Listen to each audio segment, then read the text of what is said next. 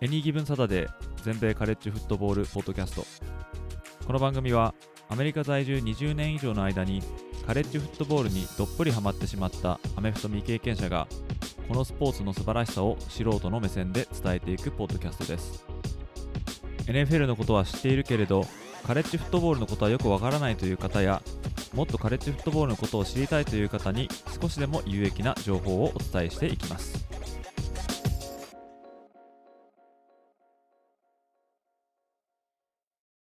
皆様ご機嫌いかがでしょうか？こちらは全米大学カレッジフットボールのファンサイトを運営しております。エニーギブンサタデーです。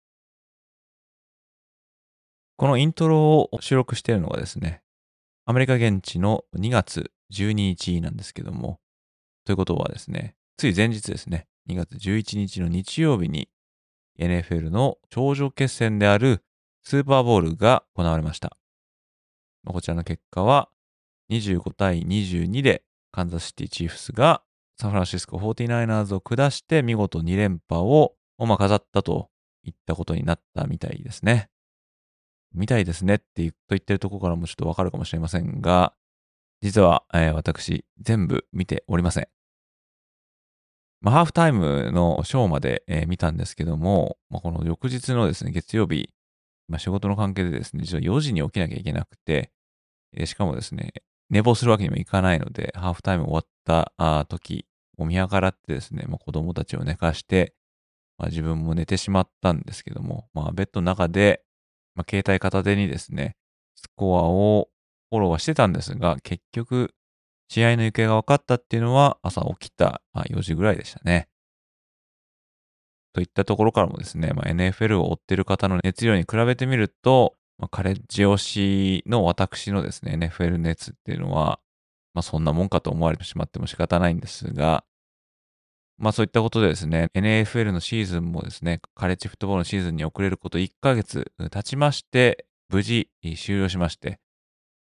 まあ、おそらくアメリカ、あもしくは日本ではですね、完全なるアメフトロス感でファンの皆さんの脱力感っていうのも広がってるかもしれませんよね。ま今後はですね、NFL ドラフトの方にですね、注目っていうのが集まっていくと思うんですけども、まあ、引き続きですね、カレッジフットボールを追っております、当、ポッドキャスト、エニギブンサタデー、えーおよび、ウェブサイトの方では、引き続きですね、カレッジフットボールのネタを逐一紹介しながら、あ今挙げたですね、ドラフトの情報もできる限りご紹介していきたいかなと思っておりますので、今後もよろしくお願いいたします。ということで、今回のエピソードは、前回のエピソード154に引き続きまして、ゲストにアメフト系 YouTuber のアメフトピックスのアイシールド11さんをお迎えして、2022年8月にゲスト出演していただいた時から数えて1年半の間の活動をざっくばらに振り返るエピソードとなっております。アメフトピックスのチャンネルの知られざる素顔も垣間見れるかもしれないエピソードとなっておりますので、お時間のある方はぜひご視聴ください。Another day is here, and you're ready for it. What to wear? Check. Breakfast, lunch, and dinner? Check. Planning for what's next and how to save for it? That's where Bank of America can help. For your financial to dos, Bank of America has experts ready to help get you closer to your goals. Get started at one of our local financial centers or 24 7 in our mobile banking app. Find a location near you at bankofamerica.com slash talk to us. What would you like the power to do? Mobile banking requires downloading the app and is only available for select devices. Message and data rates may apply. Bank of America and a member FDIC. Mother's Day is around the corner. Find the perfect gift for the mom in your life with a stunning piece of jewelry from Blue Nile. From timeless pearls to dazzling gemstones, Blue Nile has something she'll adore. Need it fast? Most items can ship overnight. Plus, enjoy guaranteed free shipping and returns. Don't miss our special Mother's Day deals. Save big on the season's most beautiful trends. For a limited time, get up to 50% off by going to BlueNile.com. That's BlueNile.com.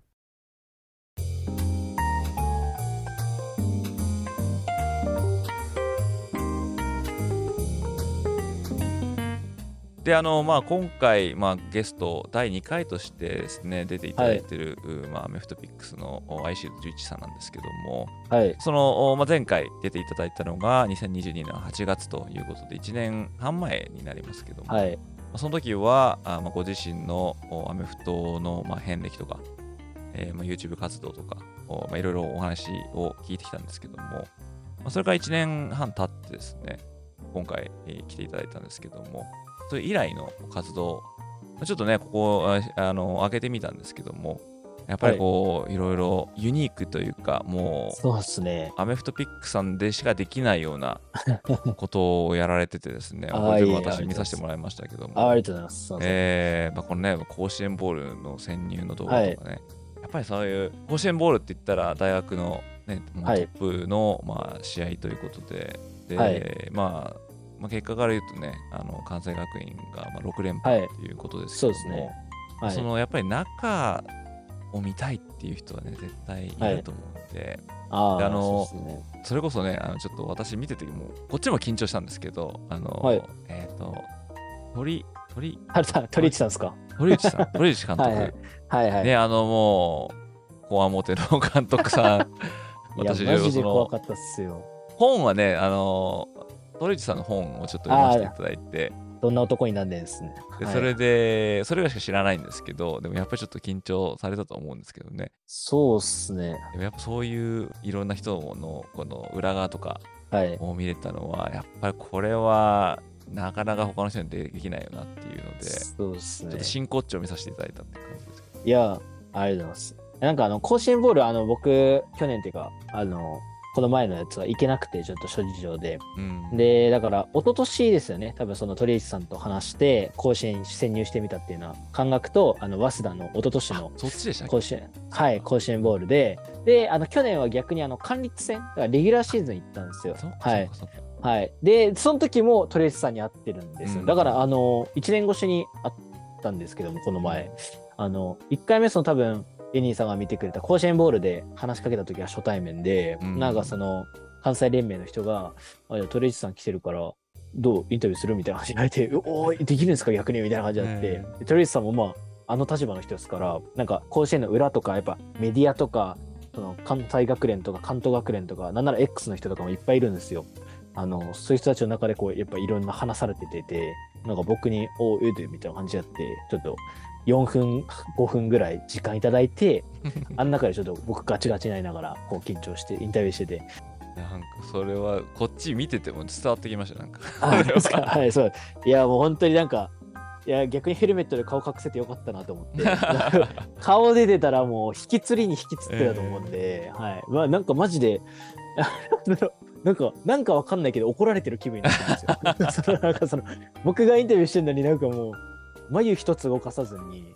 やってきますし、まあなんかキーポイント、あの動画見られたと思うんですけど、はいキーになる選手誰ですかってうん、まあ星野とか鎌田ちゃう、キュービーちゃう？みたいな感じで、なんかその、すげえ、ああ、そそうですよね、みたいな感じになって。なんか、そう。で、その一昨年終わって、で、まあ別に連絡先とか全く分かんないんで、去年の管理戦で、初めてこう、たまたま見かけたんですよ、僕。これ鳥居さんがスーってその、やヤンマースタジアム長いか。長いに行って、スーって通ったんで、えっと思って、鳥居さんですかって言って、正直ちょっと覚えてないと思ってたんですよ。僕,、ええ僕のことなんか。そしたらなんか、まあヘルメット持ってたんで、あの、去年甲子園ボールでインタビューさせていただいたんですけど、おーおーみたいな感じになって、はい、意外になんか覚えてくれてるんだあ嬉しいです。ねはい、ちょっとそれは嬉しかったですね。まあでも相変わらずなんかインタビューは、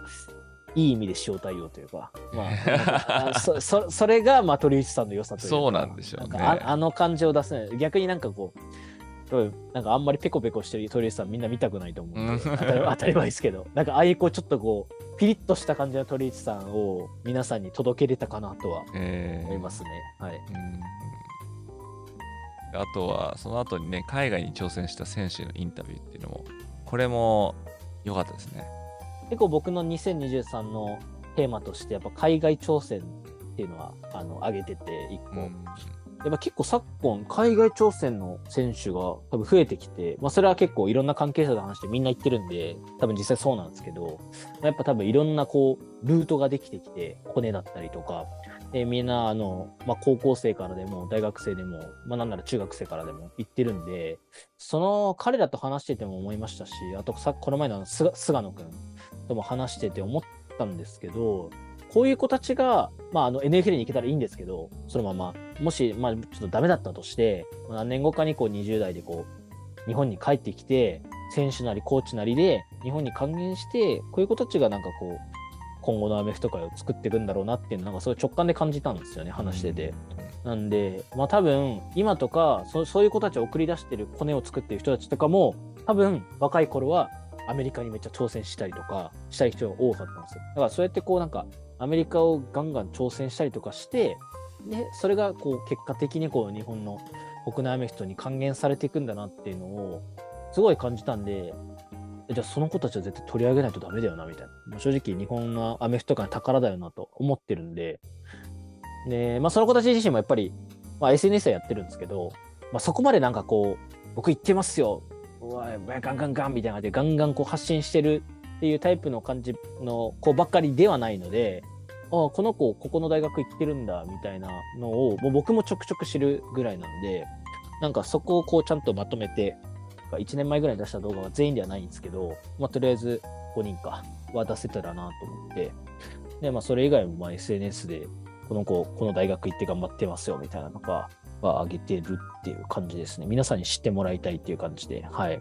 そうですね。増えましたね。やっぱりそのすごい増えたわけじゃないですけど、でもやっぱりこの、まあ、菅野さんもそうだし、あとはコロラド州立大学の花田選手とかもそうだし、うん、原田君えーそう他にもね、いらっしゃいますけどもね。私のところにも実はちょこちょこ相談みたいなの来るんですよ。だそういうので、やっぱこういうの行きたいって言ってる人がいるんだっていう、なんとかその道をこうなんか切り開いていけたらいいなって、まあ自分はね、そこまでできるわけじゃないんですけど、そういうなんかルートみたいのができたらいいですよね。なかなかそのみんながみんなできることじゃないと思いますし、でもやっぱ行きたいという人がいて、で、そのポテンシャルがあるんだったら、ぜひその道をですね、もちょっと明確にできたらいいのかなっていうふうには思いますね。やっぱ海外でやるって、やっぱり貴重だと思いますよね。そうっすよね。まあ、本当に。僕も別に子供いないですけど、もし行きたいって僕の子供が将来言うのであれば、やっぱ行かせてあげたいなとは思うんで、やっぱあの、でも、あの、5人取り上げた時に僕が海外挑戦の動画で、一人の高橋陽生君っていう子がいるんですけど、高橋陽生君は多分一番アメリカ長くて、中1から行ってるんですよ、あっちに。あ、だからあっちだと小学7年生とかってことですかねそうですね。。中1はそうですね。そうですね。はい。から行ってるっぽくて、で、なんかその、お父さんが高橋睦美さんっていう結構有名なワイドレシーバーの方なんですけども、多分アメフトも理解あるんで、じゃあハワイでっていうことで行って、で、今サンディエゴで頑張ってるんですけど、サンディエゴ大学で。まあその子も、また後悔はないんですけど、やっぱその小6から行ってるんで、こう家族の時間はやっぱうん取れないわけですよ。だからねまあ、大学ぐらいになると、まあ、まあ思春期もあってか、やっぱ、ね、そこまで多分親、親、親みたいな感じないと思うんですけど、やっぱ中1ぐらいであそこ、あっち行って、そんな一人でこう海外に行ってとかって、いや、まあすごいなと思って、まあなんかそういう犠牲はありますけど、まあその分、頑張らないといけないですみたいなことはやっぱ言ってたので、なんかもうそれ聞いてもなんかもう、親になってないですけど、なんか涙出てきて、なんかもう、もっと頑張ってくれと思って、えーうん、ですね。はい。だから僕、まあやっぱいろいろ大人って手伝えることあると思うんですよ。まあお金出したりとか、まあいろいろあると思うんですけど、アドバイスしたりとか、あると思うんで、まあやっぱ僕はあの、彼らの頑張りを届けるっていうことが僕が一番できることかなと思うんで、まあそこは、まあ今年もそうですし、今年以降も継続はしていきたいですね。えー。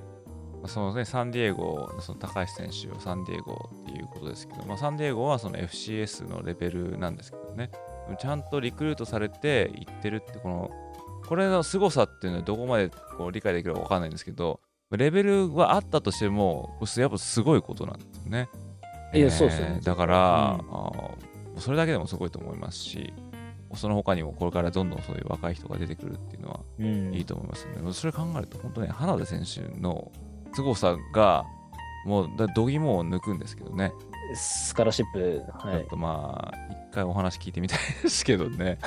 えーでも、この、そういう若い選手たちが海外で揉まれていくっていうのは、そのまあね、さっきもおっしゃってましたけど、NFL に行けるかどうかは分からないけれども、うんでもその本場でしかやれないようなその手経験を将来的に還元していただけると、またなんかこう相乗効果でいいのかなって思いますね。そうですね。だから、その5人のうちのまたもう一人で、毛利元気くんっていう子がいるんですけども、あの、その子は、あの、もう今、日本で普通に働いてる子なんで、あの、結構最年長なんですよ、あの中だと。で、過去にあの、JC っていうあのジュニアカレッジでやっててっていう経験があるんですけど、まあ、その子曰く、やっぱりその、こう、こうサボるサボらないのち次元にいないというか、アメリカは。もう自分が自分がっていう感じで、プレーもそうですし、アピールしないと埋もれていくぐらい人口が多いんで、アメフト人口が。なんか日本みたいに、コーチがなんか気使ってる暇ないというか、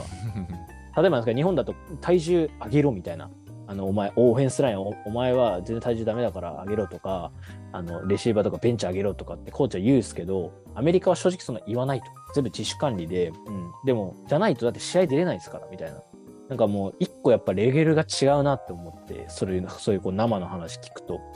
あとはなんかその、普通のこう、自分のチームの練習以外でオフシーズンは、なんかいろんなところでこうクリニックみたいなとか、やってたりするっていう、こうまあマンツーマン大会みたいなやつもそうですし、とか行くとそうですけど、やっぱその、マンツーマンだ例えばレシーバーだと列作るじゃないですか。次俺みたいな感じで。日本だと多分きちっと並ぶと思うんですけど、アメリカだと横入りが当たり前だと。うんいや、俺が俺がと。って言って、まあ日本だと一見その行儀悪いってなるかもしれないんですけど、アメリカだと、まあまあ2000円ぐらい払っていってる中で、やっぱそのくらいの人数だと、順番通り並んでたら、自分の出番が1回か2回あるかどうかないかみたいなとか、その中で、今後そのコーチとか見に来てるわけですから、まあ、高校とか大学の、どうやってこう、自分の人生が左右されるわけじゃないですか。例えばそれで横入りして、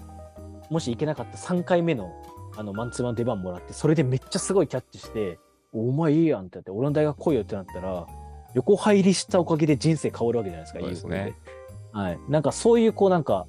かけてる思いが違うなというか、うんそういうところこう生の声をそうやって聞くとは、なんかそういうこうスピリッツを、なんかこうやって本場に行った子たちが、まあさっきエニーさん言ったみたいに戻ってきて、なんかいろいろこう教えてほしいなっていうのはすごい思いましたよね。だから、まあ、まあ、親が見たら、あの、日本だとどんなコーチやねんって思うかもしれないですけど、横入りしろっていうコーチが僕はいてもいいいいと思うんですよ、僕は日本で。えなんかそういうこう、うん、いや、負けてたまるか精神が、やっぱ日本にはどんどん増えていったら、やっぱ良くなるのかなっていうのは思いますね。はい。でもそういう海外にえー挑戦していく選手っていうのがいるっていうのもね、えー知らなかった人ひょっといたかもしれないんで、この動画うんうんすごい良かったんじゃないかなって思いました。ああ、ありがとうございます。ははいい、ありがとうございます。あと法政大学に潜入っていうのもありました。法政 そうですね。かっこよかったですね、法政は。すあこのスタイリッシュっていうか、まああの、はい。動画でもおっしゃってましたけど、本当なんか NCA の雰囲気が出てるみたいな。そのそうですね。もう本その施設の中のこのビジュアルとか、当はい、とはかでも、あかっこいいあこういうとこあるんだってちょっと思わされましたね。い。そうですね。なんか本当に僕、ファシリティですね。あの NCA のあのクラブハウスとかめっちゃ好きなんで、うん 動画見るんですけど、オレゴンとかアラバマとか、1階がウェイトルームで、全部こうロゴ入ってて綺麗に並んでてとか、で2階はクラブハウスでとか、あと壁に OB のなんかハイハイズマン撮ったやつの写真ドカーンと載ったりとか、だからそういうのがめっちゃ好きなんで見るんですけど、なんかあれをこう見てるような感じになって、法政は。なんかもう、あんま YouTube であることを忘れて僕がすごい楽しんでましたね。あだからなんかちょっといい動画になったのかなと思うんですけど。えーで他にもねサ、サポートメンバーとかもインタビューされてましたけど、そのチームがね、甲子園ボール行きましたもんね。そうですね。はい。まあ、惜しくも、甲子園ボールでは負けてしまいましたけど、やっぱ強かったんで、やっぱ、法政ってやっぱ自由と進歩っていう形で、あの、掲げてるんで、やっぱその自主性だったりとか、まあ多分そんな、もう一言で言っちゃえば多分ガチガチにこう固めないで、あの、自由にやって、自主性を重んじようっていうのはやっぱり練習見てても思ったんで、そういうのがこう根付いて、こう日本一になったら、やっぱまたいろいろ変わってくるのかなとも思いますよねう。んやっぱりそのああいう動画を見ると、甲子園ボール行った時に、ああ、あの時のみたいな、やっぱりなると。ね。ああ、そうですね。はい。あの選手みたいな。ありがたいですよね、本当にね。あ ありがとうございます。えーそうですね。それで応援してくれたら、はい、嬉しいですよねい。や、本当にあの今後もね、ぜひぜひいろんな大学で、また、うちにも来てくれなんてね、思ってる大学もいっぱいあると思いますからね。ああ、まあまあ、ちょくちょくまあ言われるんですけど、ありますよね、きっとね。ぱはい。僕が関東住んでるっていうのもありますし、ちょっとこう、なかなかスケジュール的にもなるんで、まあ、あの、できるところは全然行きたいんですけど、はい。いただいてますね。ありがたいことに。ねはい。で、あと、このテンピックスっていう、あね、はい、ありがとうございます。これ多分ちょっとはい聞いてたと思うんですけどね、実はこんなことやるつもりですみたいなね。ああ、おっしゃってたそうですねと思う。んですけど、なんかあの、あ出た時に、あこれかって思って見てました。ありがとうございます。確かそうですね。直接会った時に、が、多分ちょうど多分収録を終えたぐらいだった気がするんですよ。であとはもう僕が編集するだけぐらいの時期に多分エニーさんと会ってたんで、そうですね。あれは結構やりたかったですね。言っちゃえば、あの、 Ten Essentials っていう、GQ Sports か。GQ Sports の、まあ、あの、パロディというか、あれを元にしたんですけども、まあ、要は、GQ スポーツだとペンエッセンシャルで、こう、ラッパーとか、なんなら、あの、NFL 選手とか NBA 選手とかも、なんかもう僕に欠かせない10個みたいになるんで、いや、これアメフト選手だったら絶対面白いぞと思って、まあ、それを結構もう数年前ぐらいから思ってたんですけど、やっとなんか今年、あの、形にできそうだったんで、で、まあ、動画にもありますけど、2ミニッツさんっていう EC サイトを運営してる会社さんと、まあ、ちょっとちょこちょこいろいろやりとりもしてたんで、ちょっとこの度、ススポンサーになってもらえませんかみたいなこと言ったら、こうあの、やっぱ撮影費とかかかるんで、あの、スタジオを押さえたりとか。で、それ出してもらって、せプロのレシーバー4人にも出てもらって、で、やったんですけど、あれは、大学生から結構反響良くて、あの、やっぱり、あの、プロでやってる、まあちょっと、結構いけてるじゃないですか、あの4人。えーこう、なんかカリスマ的な感じなんですよ、やっぱ学生からしたら、小中高大学生から。まあ、どういうの使ってんだろうみたいなだったら、えー、近江とかも、アメフト全く関係ない、あの、美白のやつとか、なんか香水とか出してるし、まあ、それはそれでなんか、色があってよかったんですけど、だから多分、あれで結構言われました、DM で。商品名つけてほしかったですとか、要はか買いたいんで、はいはいはいはいそう。だから、なんか西村アルトさんのあれってどこのすかとか結構来たんで、まあなんかそこは、なんか良かったなと思って。逆に僕が現役生だったら確かに見たいなと思うんですよ。プロの人ってどこにこだわってどういうもの使ってんだろうとか、なんかやっぱ思うんで、それに対して渡辺選手はグローブこれ使ってるとか、西村選手はこうあの5本指のソックス使ってるとか、あれは僕も、おーそっかなるほどなと思いましたし、そう大学生から次は大学生バージョン作ってくださいっていうのは結構言われますね。なんかえーニーズがあったってことですよね。そうですね。その若い世代からしたら多分あったんだと思います。うんはい。うん。あれは続編とかあるんですか？えそうですね。あの、もしやるとしたら大学生編作りたいなと思っててい。ね。はい。ただ大学生もなんか、あのスケジュールとか、やっぱいろいろあるんで、はい。まあまあ多分すぐすぐには、あれ結構時間かかったんですよ。あれ多分、考え出して動き出したのが1年ぐらい前なんですよ、出した時。えね、そっからなんかこう、セミンさんにスポンサーしたり、あとなんか4人揃うっていうのもなかなかなかったんで。あの、本当はあの4人以外にも何人かオファーしてるんですよ。うん。でも、ちょっとこう、いろいろあってとか、赤ちゃんが生まれるからちょっと無理だとなか、そうそうそう、そういう選手もいたりしたんで、結構待たせてしまって、でももうスポンサーさんからも契約書もらってるんで、あの、あのなんかもうキャンセルするわけにはいかないんで、もう意地でもこう、やって、まあ去年の夏に結婚したら、はい、って感じですね。ねえやっぱさすがにあの、ビデオのクオリティも高かったですもんね。ああ、ありがとうございます。えあれはあの結構関わらせていただいたあの今回のドリームジャパンボールのクリエイターのチームの中にもいるあの高橋段君っていう早稲田出身の僕の一個下のカメラマンなんですけど、はいまあ、撮ってくれて、まあ、編集はまあ僕が家で頑張ってやってって感じですーね。えー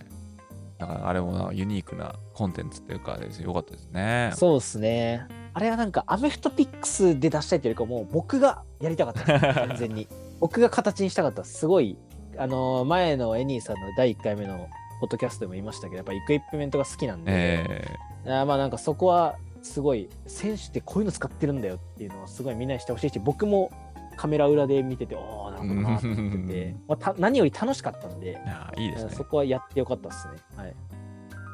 で、まあ、それがあって、まあ、管理室、管理室でね、ちょっとお話出ましたけどね。はいまあ、ありまして、はいでごくごく最近だと、あの、アイシールド21の。あ、違う、はい、ねそうですね。あれもう、なんかもうすっごい嬉しそうに話してたから、いやーもうこれはやっぱそういうふうに見てた人いっぱいいるんでしょうね。そうですね。でもあれですよね、アメリカだともちろんないですもんね。そっち売ってないですもん。ないですね。で、しかもこれお恥ずかしい話、あの、アイシールドはい21読んだことないんですよね。あー、なんか言っておっしゃってました、ね。そうなんですよ。はいで、そしたら、ちょうど、あの、この21周年の記念とか言ってですね、確か、最初、1、2、3を無料で読めるみたいなのがあって、あー、はいはい、ありました、ありました。でそれではい1巻読んだんです。1巻っていうか1話か。1, 1話、2話、3話か。ちょっと、あ、これ読みたくなっちゃったっていう感じ。つかみ のとこだけなんですけどね。でこれさはいはい30何巻あるんですよね。えっ、と、そう、37っす。はい。37こうありますもんね。そうですね。まあでも、面白かったですし、あの、まあ日本に次帰ってくるとき、僕勝ちますよ。ありがとうございます。全然全然。はい。ねえでもこの、まあ、SNS 上でしかちょっとわからなかったですけどもう本当にその当時のファンとかが結構熱狂しててそうですね。あの読み切りだけど復活だみたいな感じでゲストに出ていた方結構もういるんですけど、まあ、その実際やってた方に聞くと結構その、えー、ICU21 でこう刺激を受けてやり始めてたっていうこういう人結構いるからいや、います、います。まあ、そういう人にしてみるとやっぱこのコンテンツのでかさっていうか影響力の大きさっていうのはすごいなと思っていや、大きいっすよ。でこれをねもっと活かせたらいいなって思いますよね。うんそうですね。えー、でこれはぜひ読みたいなって、えー思いましたけどね、まあ、この ICU21 の、えー復活に結構こう湧いてたなっていうのが湧きましたね。ねやっぱあの、ちょっと若干ネタバレになるかわかんないですけど、あの、綺麗に終わってるんですけど、でも、なんかまあ、要は高校編が終わっただけで、大学はそれぞれここに進むよみたいなのが実は最終巻に書いてあるんですよ。そうなんですそうんそうなんですよ。で、僕も見たの高校生の時なんで、そのまま終わって、まあでも別に綺麗に終わったんで、ええなんか続編、まあ、まあ出なかったとしてもみたいな感じだと思うんですよ、皆さん。はい、まあこれで終わりだし、みたいな。それが出たんで、2年前か、そのトップガンの、なんか、続編出たじゃないですか、ね映画の。うんあれで、湧いたじゃないですか、ファンとかは。そうですねまあたはい、例えるならああいう感じですね。なんか、うおー出たみたいな、久々のトム・クルーズやみたいなのが、ねで、まあなんかそういうこう、時を経て、やっぱ長かったんで、あのやっぱファンは湧きますよね。そうですよね。えーそれもね、あの、だから本当にもうさっきも言いましたけど、とにかくテンションが高いって仕事をして、あ、本当好き。いやあれ本当に嬉しいんだろうなと思って。いや、あれ本当、あの、発売日に撮ったんですよ。あ月曜日。そうだから撮ってらっしゃった今、今僕たち収録してるの月曜日じゃないですか。はいだからもう1週間前の月曜日に夜買って、もう今日中に動画出そうと思って、もう本当に夜中のもうじゅ11時とかに撮り始めて、もうでもう速攻で編集して、もうちょっと日付回る前には出そうと思って、12日前ぐらいに出して、熱量そのままにって感じだったんですね。はい。そうですね。そのままでした。ねえいや本当にあの、まあ、漫画とかコミックの力ってやっぱすごいじゃないですか。ねそれこそ、まあちょっと古い話になりますけどね、そのスラムダンクとかでバスケ人気が出たとか、まあいろいろ、まあ野球の方はね、もういっぱいもう、その、ありますけど作品が。やっぱアメフトって言ったら最近だともう、アイシールド21なんでしょうから。そうですねうん。はい。多分、おっしゃってましたけどね、この続きを見たいなんて思っぱいいるんじゃないですかね。いや、いますね、本当に。えーなんかそのアメリカンフットボールのまあ普及というか、まあ、私が言うのもおこがましいんですけど、まあそういうのがいろいろまあね、あの多分あると思うんですけど、案っていうか、でその一つにこういう、こういったメディアのこともね、うん絶対あると思うんで、なんかそういうので形にできたりそうですね。そんな感じで、まあ、もっともっと他にもね、動画出されてたんですけど、まあ、ちょっとかいつまんで、今ちょっと、おーまあ、紹介させていただきましたけども、はい、ありがとうございます。今後、どうですか？なんか、あの、また新しい企画考えてるとかあるんですか？ああ、そうですね。なんか、テンピックスみたいな感じで、真新しい企画っていうのは正直今ないんですけど、やっぱ練習潜入系は一定して高い評価を受けるんで、そのコメント欄とかそういう数字でもそうですし、まあ、こうやって今エニーさんに言ってもらったみたいに直接会った人たちにも言われますし、うん。なんで、まあ、それは続けていきたいんで、今年は普通に関西の方の大学は行きたい。まあ去年からちょっと話してたところは何個かあるんですけど、うん。やっぱあれ一番難しいのがやっぱスケジューリングなんでうそう。あの僕としてはできればバチバチの練習取りたいんですよ。うん。もう本当あっちのチーム側の事情を考えずに言うと僕として一番取りたいのはやっぱその甲子園前の練習だったりとか入れ替え戦前の練習なんですけど、まあチームとしてはやっぱそこは秋シーズンそもそも出せないんで、まあ、春になっちゃうと。で春の中でもやっぱりこう試合がある週ない週あるんで僕のスケジュールに合うとか合わないから結構スケジューリングが大変なんで。はい、意外に大変なんですよ。で、あじゃあもう春無理ですねってなったらもう次の年になっちゃうんで、うんっていうのが、あの、去年はちょっと何個かあったんで、もう今年はもう今ぐらいから、もう3月ぐらいから動いて、ちょっともう4月、5月、6月ぐらいに行けたらいいなと思ってるんで、そこは交互期待っていう感じですかね。楽しみですね。はい。本当真骨頂だと思うんで、ありがとうございます。あの話リピートになっちゃいますけど、本当そのそういうので肩入れっていうか、あの気持ち入るっていうところあると思うんで、ありがとうございます。はい。えーちょっと楽しみです。そうですね。ありがとうございます。はい。自分なんかはカレッジフットボールこっちの方をまあ主に追っかけてるんですけどでもやっぱ国内の方も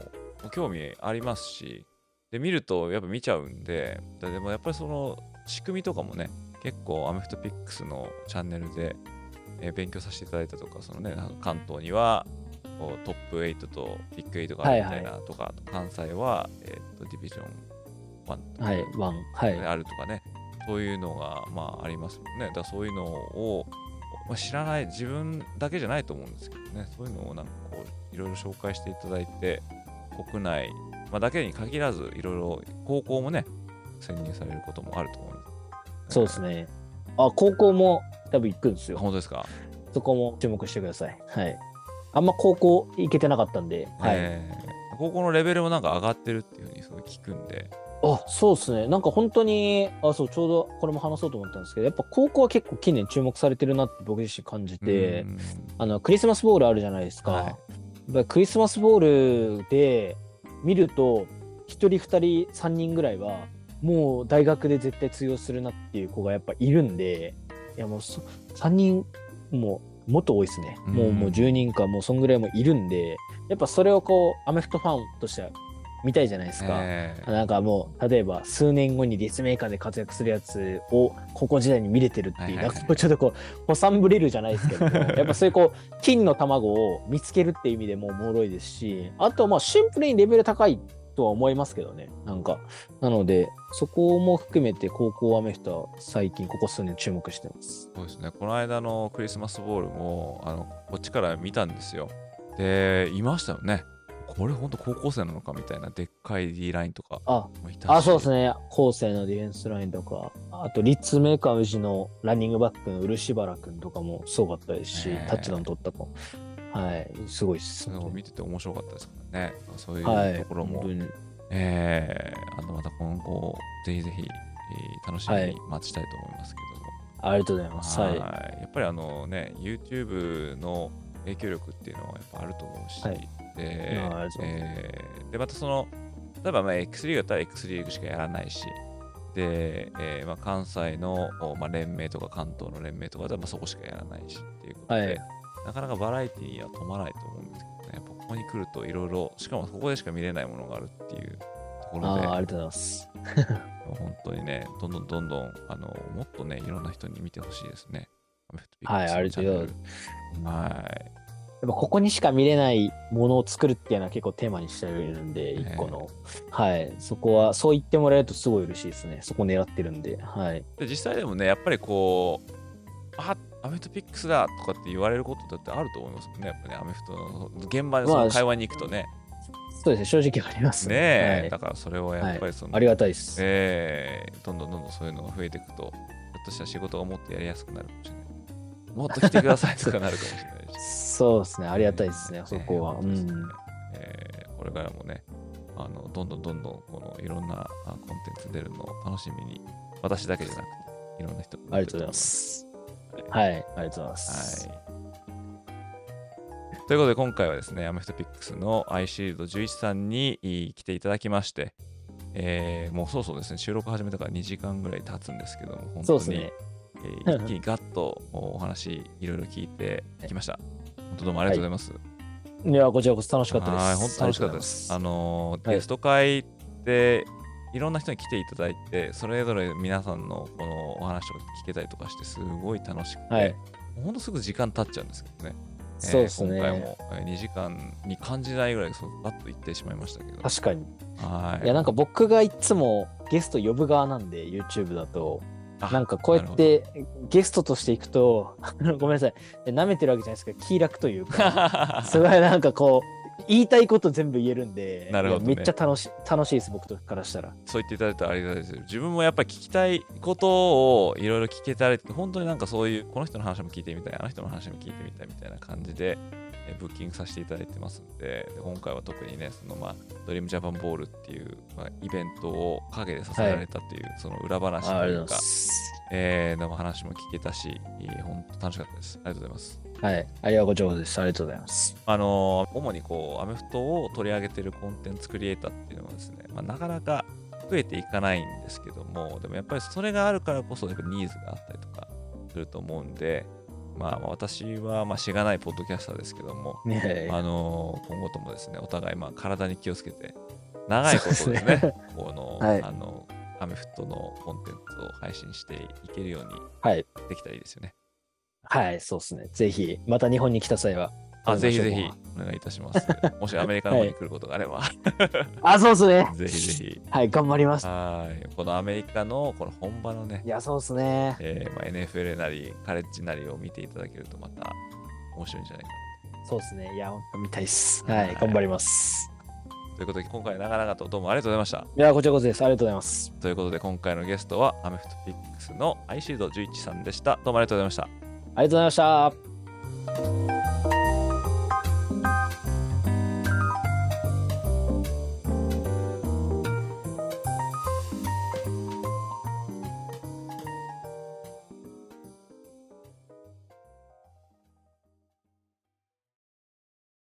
This episode is brought to you by Shopify.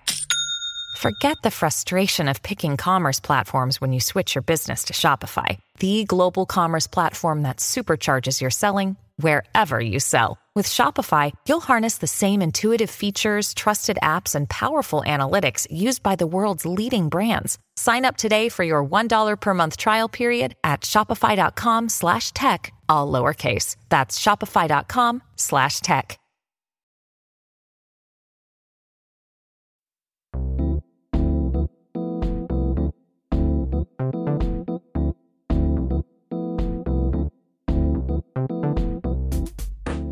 そしてですね、ここで一つ質問箱からコメントをないし質問を紹介してみ、えーようかなと思います。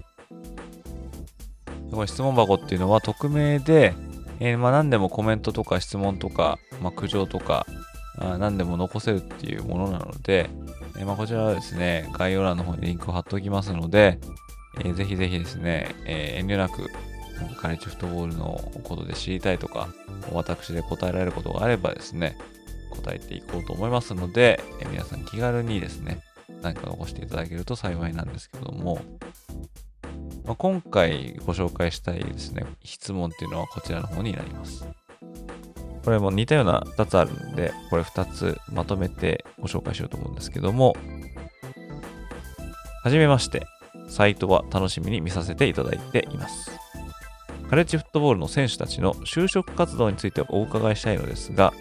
NFL に行けないその他大勢の進路がとても気になります。シーズン中に企業面接とかを受けるのでしょうか？それとも卒業後に就職活動をするのでしょうか？というのと、あともう一つ。いつも楽しく拝聴しています。ほとんどのカレッジの選手がプロにはなれないですが、普通の企業に就職するのでしょうか？あというものですね。どうもありがとうございました。まあ、全員の進路がね、どうなってるかなんて到底、まあ、わからないんですけども、高校からカレッジに進んでフットボールをできるっていうのは、まあ、8%でも満たないというデータも残ってますし、でその後さらにプロに行けるっていうのは0.4%って言ってますから、まあ、本当にですね、もうトップのもう上の一握りの選手しかフットボーラーとしてまあ、生きていけないわけですね。でそうなれば、大学が終わった時点で引退して、そして就職しなきゃいけないと、まあ、いうふうになると思うんですけども、まあ、就職はしますよね。で、まあ、就職活動するのかっていうことですけども、まあ、シーズン中の就職活動はどうなんでしょうね。まあ、面接とかを、今ではね、ズームとか、リモートでできますからね、まあ、そういうので面接したりとかすると思うんですけども、まあ多分日本の就活の仕方とはちょっと違うんですかね。私日本で就活したことないんでちょっとよくわからないんですけども、ただやっぱこう面接というか、まあ応募して面接してみたいのが、まあ、あって、それが決まった時にないというのはあると思いますけども、まあ聞くところによると、まあ、夏にですね、まあ、インターンとかがあって、でそこでインターンをして、そのつてで就職していくとか、まあ、そういうのはよく聞きますが、ただ、そうですね、就職するって言ったことは学校の先生になるとか、ああいう人もいるでしょうし、まあ、あとは、まあ、お医者さんになるとか言ってですね、まあ、医学部に進むとか、まそういうのもありますね。まあ、それは就職じゃないですけども、おまあ、ありますしですね、その他にはカレッジないし NFL、このコーチの道に進む、高校のレベルに行って、例えば母校で先生をしながら監督をするとか、まあ、あと雇われコーチになるとか、まあ、そういうのももあると思いますね。まあ、それはやっぱりアメフトが好きで、まあ、生活の一部となってるっていうことで、まあ、それを、まあ、選手としては続けられないけれども、今度はコーチとして続けていこうっていう、まあ、そういう人も、まあ、いると思いますが、まあ、それも多分ですね、一握りの人じゃないかなと思いますね。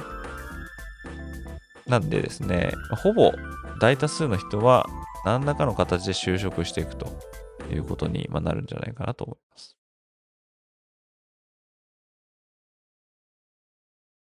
ということで、今回はですね、2回にわたって、アメフト系 YouTuber の先駆け的存在でもある、アメフトピックスのアイシールド11さんをお迎えして、え主にドリームジャパンボールの話や、アメフトピックスのチャンネルの活動などを、ま振り返るようなエピソードをお届けしてまいりました。ドリームジャパンボールに関してですね、まあ、私のポッドキャストの Spotify のページでですね、これ毎回何らかの形でアンケートを取っているんですが、前回のポッドキャストのアンケート、こちらがですね、ドリームジャパンボールに関して、えもし継続して行われるということになれば、どんな点を改善した方がいいと思いますかといったアンケートを、ま、取りまして、で、こちらの方がですね、選択肢の方が、ま、対戦相手、ロケーション、施設、そして時期と、ま、そういったですね、項目を設けて、まあ、皆さんのアンケートを募集したんですけども、まあ、こちらの方ですね、全投票数、まあ、14票ということで、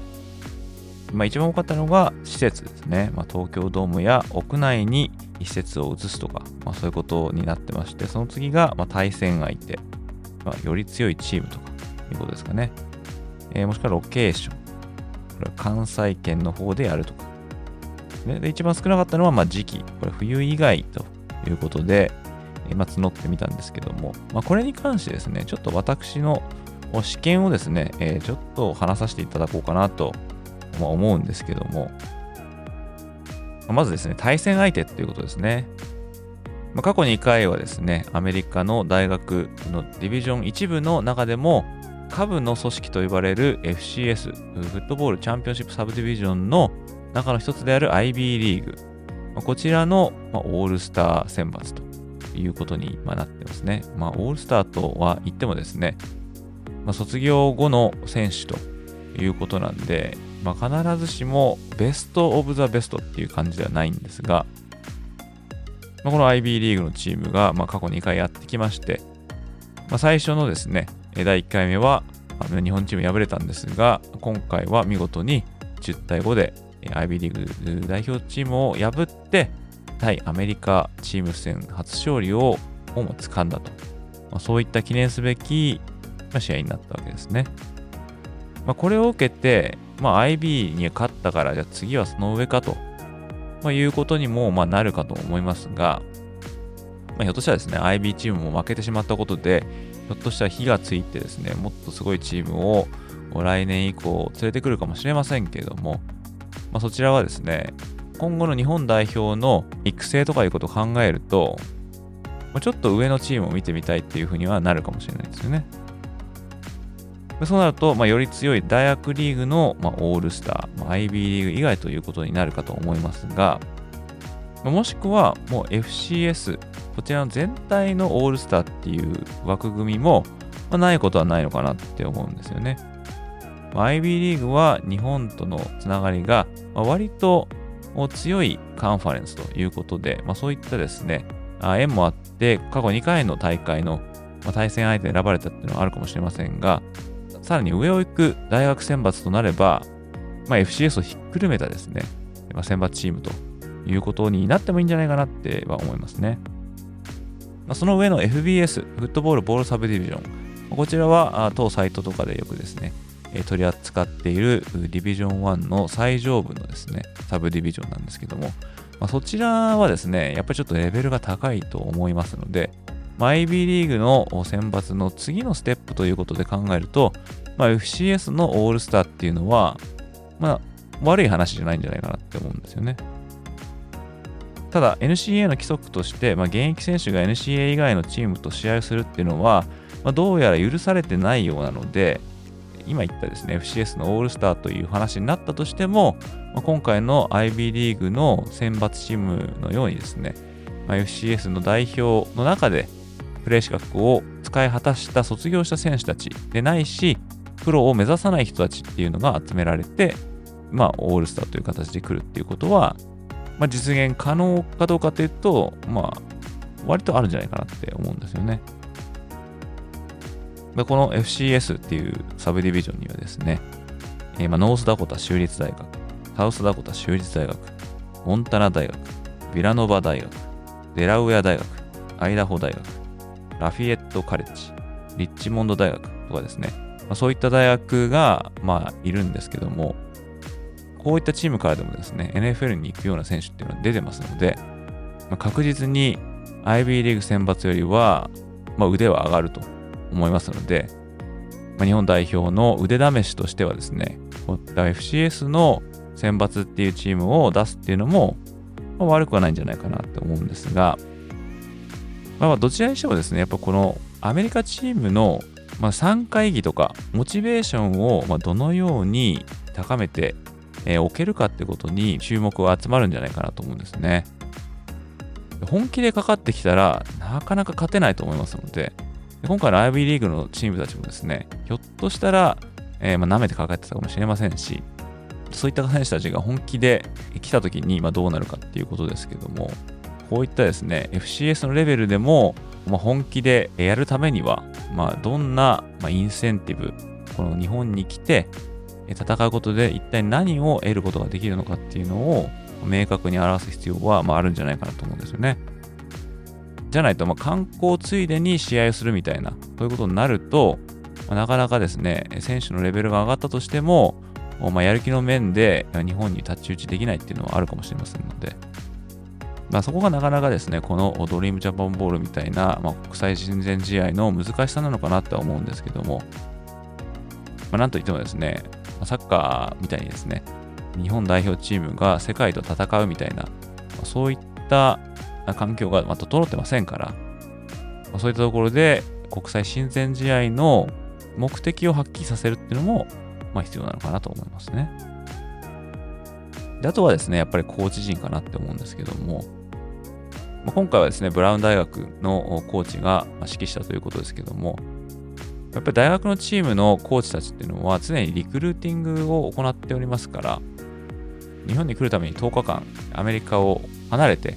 リクルーティングをしないっていうのは、まあ、それなりのフリー点と言えるんじゃないかなと思いますので、そういった現役の監督ではなくて、現役を退いた監督とかをね、え組閣するっていうのも、まあ、手じゃないかなと思いますが、まあ、例えば、第1回にアメリカチームを率いたですね、コロンビア大学のアルバグノーリさん、彼はもう引退してますし、また最近ではハーバード大学のティム・マーフィー監督っていうのも、30年以上チームを率いた後に引退してますから、まあ、そういった、ま FCS レベルのレジェンドの監督をこのアメリカ代表のチームのトップに置いて、で彼らは1年を通じて、ドリームジャパンボールに向けて選手たちをスカウティングすると。そういったことに力を注ぐことができれば、もうちょっとチームとしての体制はま整えられるんじゃないかななんてま思いますが、まあ、あとは対戦相手で言うと TSL っていう話をですね、マーメフトピックスの IC11 さんとお話ししましたけども、これを調べたらですね、TSL、まあ、これスプリングリーグなんですけども、現在は活動中止中ということで、今ないみたいなんですよね。NFL にを狙っていたというですね、まあ、 developmental league みたいな感じなんで、まあ、こちらの方が、割とモチベーションを高められるんじゃないかなって思うんですが、まあ、今ないんですよね。でそうなると、まあ、例えばですね、まあ、UFL、これユナイテッドフットボールリーグっていうんですけども、これ今年からですね、XFL と UFSL が合併してできるっていう新しいリーグなんですけども、このリーグのオースターを連れてくるっていうのも、まあ、ないことないかなと思いますが、ただ、本当にですね、この人たちは NFL に行きかけたっていう人たちばっかりなんで、かなり強いチームになるんじゃないかなと思いますよね。あとはカナダに CFL、カナディアンフットボールリーグってありますけども、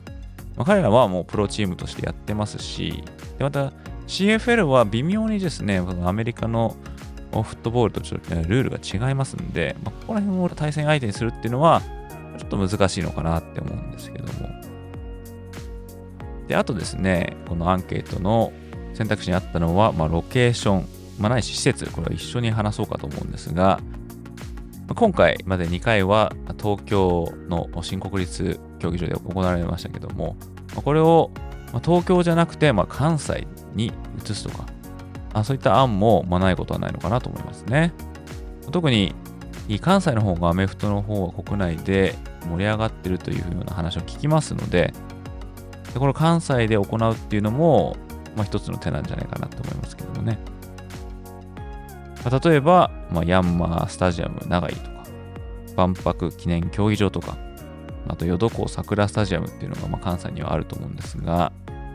であと、まあ、冬場であれば、まあ、ドームでやるということで京セラドームとか、まあ、こういった、まあ、チョイスも、まあ、なくもないのかなって思いますね。で、あと東京で、えー、行うんであれば、まあ、時期の話とちょっとかぶりますけども、まあ、やっぱ寒いんで、えー、冬だったら東京ドームでやった方が、観客の足並みは揃いやすいのかななんて思いますけれども。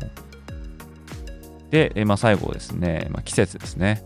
今回はま1月ということで非常に寒い中行われるっていうことですけども、やっぱり屋外は寒いですよね。ただ、冬の利点というのは、まあ、カレッジを呼ぶ場合は、まあ、1年通して考えれば、まあ、この時期が妥当なのかなと思いますね。IB リーグの方はですね、11月の後半にもシーズンが終わって、そこから1ヶ月ちょいですね、練習も何もしてないような時期が、あまあ、続いそこからあコンディショニングを整えて、えー、やってきたっていうことですけども、まあ、例えば FCS のオールスターとかであればですね、12月の末までですね、え、トーナメントやってますんでで、割とコンディションを保ったまま、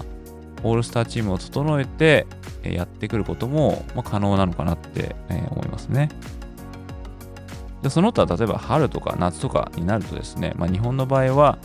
ま、春季戦の前とか、夏だったら春季戦と秋季戦の間とか、まあ、ここのタイミングが考えられるかなと思うんですが、やっぱりカレッジのことを考えるとですね、この時期に連れてくるっていうのは非常に厳しいと。まあ、現役選手じゃない選手っていうのはですね、まあ、この時期までに伸ばしてしまうと、本当にもうそれこそ3、4ヶ月ぐらい、試合から離れてくるっていうことなんで、まあ、フィジカル面でも、安全面でもですね、ちょっとそれは難しいのかなと思うので、まあ、季節的に言うと、カレッジチームを連れてくるんであれば、まあ、この冬なのかなっていう感じがしますよね。だからこそ、まあ、ドームとかでやるっていうことは、まあ、ぜひぜひ考えていただきたいなと思うんですけども。まあ、1、ポッドキャスター、1、カレッジフットボールファンの、まあ、ざれ言だと思って聞いていただければあ幸いなんですけども、ただですね、こういった国際試合がですね、今後もですね、長期的に行われていくことが、アメリカンフットボールを、まあ、国内でより知ってもらうためにはですね、まあ、一つのいい手なんじゃないかと思いますし、また日本のアメフトの競技レベルの向上とか、まあ、あとは今イベントとしてですね、盛り上げていくっていうことで考えれば、まあ、このアメリカチームとの国際親善試合っていうのは、ぜひとも今後継続して行われていってほしいなと願っております。ということで今回はここまでとなります。最後までご視聴いただきありがとうございました。また次回のエピソードでお会いいたしましょう。それでは失礼いたします。